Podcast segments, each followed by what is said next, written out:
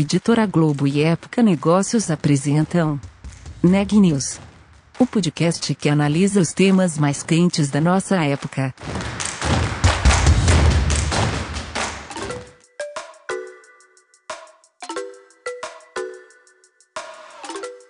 Olá, eu sou Elisa Campos da Época Negócios. Hoje é quinta-feira, dia 23 de abril, e estou aqui acompanhada do repórter Renan Júlio. Esse é o podcast Neg News, uma série de reportagens especiais sobre a pandemia do novo coronavírus. No episódio de hoje, a gente vai falar sobre a dificuldade que milhares de brasileiros estão enfrentando para voltar para o país, já que temos muitas fronteiras fechadas e houve uma diminuição abrupta do número dos voos comerciais. O Renan conversou com um desses brasileiros e a história dele ilustra muito bem o momento que vivemos. Conta pra gente, Renan. Olha, Elisa, eu conversei com o Matheus Temporini, que é videomaker e estava viajando o mundo desde o ano passado. Só que tudo mudou quando ele chegou no Vietnã dois meses atrás. Por conta da pandemia, ele teve que passar as últimas semanas isolado num apartamento. E aí, depois de algumas conversas com a embaixada brasileira, ele conseguiu embarcar num voo de volta para cá, disponibilizado pelo governo. No papo, ele conta mais detalhes dessa experiência que durou 35 horas dentro de um avião. Vamos ouvir? É, Matheus, então me conta um pouco da sua história. É, você começou a viajar o mundo há um tempo, certo? E aí, depois de 35 horas no avião, chegou no Brasil. É, me conta um pouco como foi essa experiência. Pois é, Renan, eu estava chegando no oitavo mês de viagem pelo mundo. Comecei a viajar pela Europa no, em setembro do ano passado. Fiquei três meses por lá, depois fui para a Austrália. E aí eu tinha ido para o Vietnã para começar minha jornada pela Ásia, mas aí eu fui surpreendido pelo pelo vírus e pelo fechamento das fronteiras e acabei ficando lá por dois meses. Meus planos eram de continuar viajando pela Ásia, indo para Tailândia, Camboja, uh, mas aí acabou que eu fiquei mais recluso no Vietnã. Duas semanas atrás, a embaixada entrou em contato comigo falando sobre a possibilidade que tinha de ter um voo de repatriação e se eu estava interessado nisso. Como a perspectiva de viajar tinha sido reduzida por conta do fechamento das fronteiras, eu decidi voltar uh, e o voo foi confirmado primeiro uh, para o dia 17, mas depois ele foi adiado por questões uh, logísticas. A companhia que tinha vencido a licitação não tinha conseguido fazer a parada de abastecimento em Doha, que estava previsto. Uhum. Então foi, foi remanejado para o dia 21 de abril, e com a parada em Amsterdã. E daí a gente saiu de Hanoi é, no dia 21, às 6 da tarde, e ainda passamos por Bangkok para pegar mais pessoas que estavam na Tailândia, e depois é, fomos para Medan, na Indonésia, é, pegar os brasileiros que estavam por lá. O voo brasileiro que saiu de Hanoi tinha 45 brasileiros repatriados, 35 horas depois cheguei no aeroporto de Guarulhos, foi uma aventura imensa. É, nunca imaginei ficar 35 horas dentro de um avião, porque por mais que a gente tenha parado, feito a parada nos lugares, é, a gente não tinha autorização para sair da aeronave. O tempo inteiro no avião? O tempo inteiro no avião, sentado na, na nossa poltrona, que virou nossa melhor amiga durante esse tempo aí. Mas foi um voo, foi um voo muito divertido. Mas, Matheus, então me conta um pouco sobre a experiência do isolamento. Você comentou que foram dois meses no Vietnã. Como é que foi esse período? Você estava é, 100% livre? Como é que estavam as coisas lá? Cara, quando eu cheguei, eu cheguei por Hanoi e as primeiras duas semanas ainda estava bem tranquilo, assim. Uh, a gente via muita gente de máscara na rua, mas é um traço cultural. Eles já têm mais costume de usar máscara, assim, no dia a dia. Uhum. Não era algo que estava deixando a gente aflito, assim, sabe? Só que depois disso, com os primeiros casos de estrangeiros chegando contaminado lá, as restrições começaram a aumentar em Hanoi. E, e daí eu decidi ir para uma outra cidade um pouco menor que as coisas estavam mais tranquilas, que era Da Nang. E aí chegando em Da Nang, eu eu fiquei num quarto de Airbnb e à medida que o tempo foi passando, foi ficando cada vez mais restrito até que uma semana depois que eu estava lá, o governo baixou um decreto de que todos os estabelecimentos tinham que fechar e que você só podia sair de casa para fazer coisas essenciais. Acho que é um pouco como estava acontecendo aqui no Brasil. Uhum. E daí eu fiquei um pouco recluso dentro do apartamento, é, num outro país. Foi uma experiência também bem interessante, assim, de por mais que quando a gente esteja viajando a gente pense sempre em estar tá conhecendo novos lugares, pessoas e estar tá em trânsito, né? Essa impossibilidade também foi um, um exercício interessante de ah, de ver como que a gente reage, né? Essas limitações. Uhum. Então eu fiquei, eu fiquei nesse quarto durante um mês, saí muito pouco, assim. Mas as coisas, pelo que eu é, soube agora, elas também estão é, melhorando por lá. É, as restrições estão diminuindo agora. Alguns estabelecimentos já foram reabertos, então está nesse movimento de abertura por lá. Você acha que você podia talvez ter ficado mais um tempo? Ou foi a hora certa esse, de voltar? Pois é, esse foi um grande dilema assim que eu passei. Quando eu recebi essa informação da embaixada, eu pensei realmente se eu ficava e tentava continuar viajando ou se eu aproveitava essa oportunidade e voltava para o Brasil.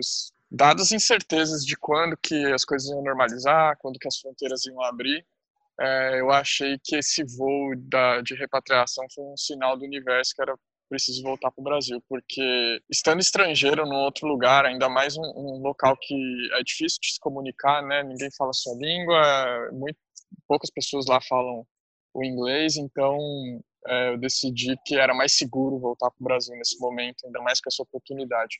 É, uhum. os voos, os voos para o Brasil tinham se encerrado logo no começo do mês, então não tinha possibilidade e não, assim, num, num, cenário futuro próximo também não tinha possibilidade de voltarem a, voltar, a voar para o Brasil. Então, essa era a oportunidade única, assim, meio que única de, de fazer o retorno. E você comentou do voo, né, que acabou que é, tinha muita gente em situações parecidas até com a sua, ou até um pouco mais extremas, dependendo. Como é que foi a relação com o pessoal no voo? É, 35 horas junto, enfim, ou é uma oportunidade para tornar uma grande família ou uma grande briga. Foi isso. eu no começo tinha achado que poderia ter pessoas que iam meio que surtar, né? Porque é muito tempo dentro do voo. Você imagina pessoas que são fumantes não poderem fumar durante 35 uhum. horas. Mas foi muito tranquilo, cara. Foi muito tranquilo. É, virou meio que uma grande família a família das alas ali do, do avião foi, foi um negócio bem curioso. Acho que o brasileiro tem esse jogo de cintura também, sabe? E acabou que depois de tantas horas, as pessoas que sentam próximo de você ficam meio íntimas. Você conversa sobre tudo, porque tem que gastar assunto para gastar tempo. então, então foi muito legal, assim. Apesar de todo o cansaço, e cansa muito, né? Ficar sentado e você perde noção de tempo dentro do, do voo. Mas ainda assim foi, foi bem interessante tinham casos bem extremos, você, você falou sobre isso. Por exemplo, tinha um casal de, de brasileiros que, que são de São Paulo, que eles moravam na Austrália nos últimos cinco anos eles moraram na Austrália, eles estavam de férias na Ásia e aí fecharam as fronteiras, eles tiveram que deixar tudo e voltar para o Brasil com uma mochilinha nas costas. Então todas as Nossa. coisas deles estão na Austrália, eles não têm a possibilidade de voltar agora para lá porque as fronteiras estão fechadas. Eles não sabem nem quando que vai reabrir, assim, não tem nenhuma indicação de quando as fronteiras da Austrália vão reabrir. Então eles estão numa situação assim muito específica, sabe? Eu me considerei até privilegiado de não ter esse tipo de amarra. E, e como foi a experiência de depois de oito meses voltar para o Brasil? Como é que está sendo viver o Brasil de novo? Olha, a ficha ainda não caiu direito, viu? Eu cheguei de noite no aeroporto de Guarulhos e voltei direto para o apartamento e não, ainda não interagi direito com a cidade. Eu vi que está bem vazio, assim, então eu cheguei, era umas sete e pouco, peguei a marginal umas oito da noite de uma quarta-feira e estava assim, muito vazio, é muito estranho. Parece que é aquele clima de, de ano novo, quando todo mundo vai viajar e você fica em São Paulo, sabe? Uhum. É, acho que vai ser um, um desafio de readaptar, ainda mais eu tenho uma relação muito forte com a cidade de São Paulo, de, com a vida cultural dela, com eu tô sempre na rua, tô sempre transitando nos lugares, então vai ser um pouco desafiador mesmo de ficar agora no regime de quarentena, tô cumprindo quarentena de 14 dias isolado da minha família, ficando me protegendo e protegendo os, os outros, então vou, vou passar por isso aí. E, e para fechar, Matheus, tem alguma vontade muito específica, alguma saudade que você tava do Brasil? A comida, né? eu, olha, vou te falar que quando estava se aproximando do avião, já senti o gostinho de arroz e feijão e, e farofa. Do, quando o, o, avião pousou, um cara atrás de mim gritou: Aí, vou comer um arroz carreteiro agora. então acho que a comida, a comida era o que eu mais sentia saudade. Obviamente os amigos também, mas agora é um momento que não está sendo possível de fazer esses encontros, então fica mesmo por conta da comida. Desfrutar dessa culinária tão rica. Bom, Matheus, muito obrigado e bom, bom retorno. Obrigado, valeu. Obrigada, Renan. Que história, hein? Ilustra como a gente vive um momento realmente inédito na história da humanidade. Notícias do dia. A economia americana continua sofrendo e muito com os impactos da pandemia do novo coronavírus. Só entre os dias 12 e 18 de abril, 4,4 milhões de pedidos de desemprego foram feitos no país. Desde o início da crise, mais de 26 milhões de americanos perderam seus empregos. No Brasil, nós já sentimos também os impactos da crise econômica. Uma pesquisa feita pelo Google com 1.500 pessoas mostra que 70% dos brasileiros dizem já ter tido alguma perda na sua renda desde o início da pandemia. 45% afirmam que a redução foi significativa.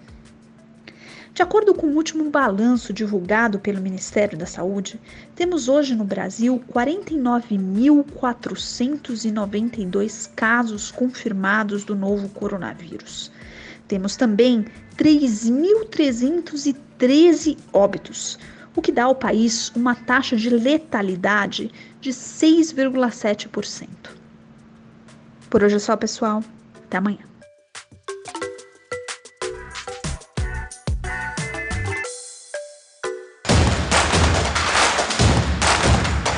Esse podcast é um oferecimento de Época Negócios. Inspiração para inovar. Não deixe de conferir nossos outros podcasts. Presidente Entrevista Presidente. The Office. E os negócios da nossa época.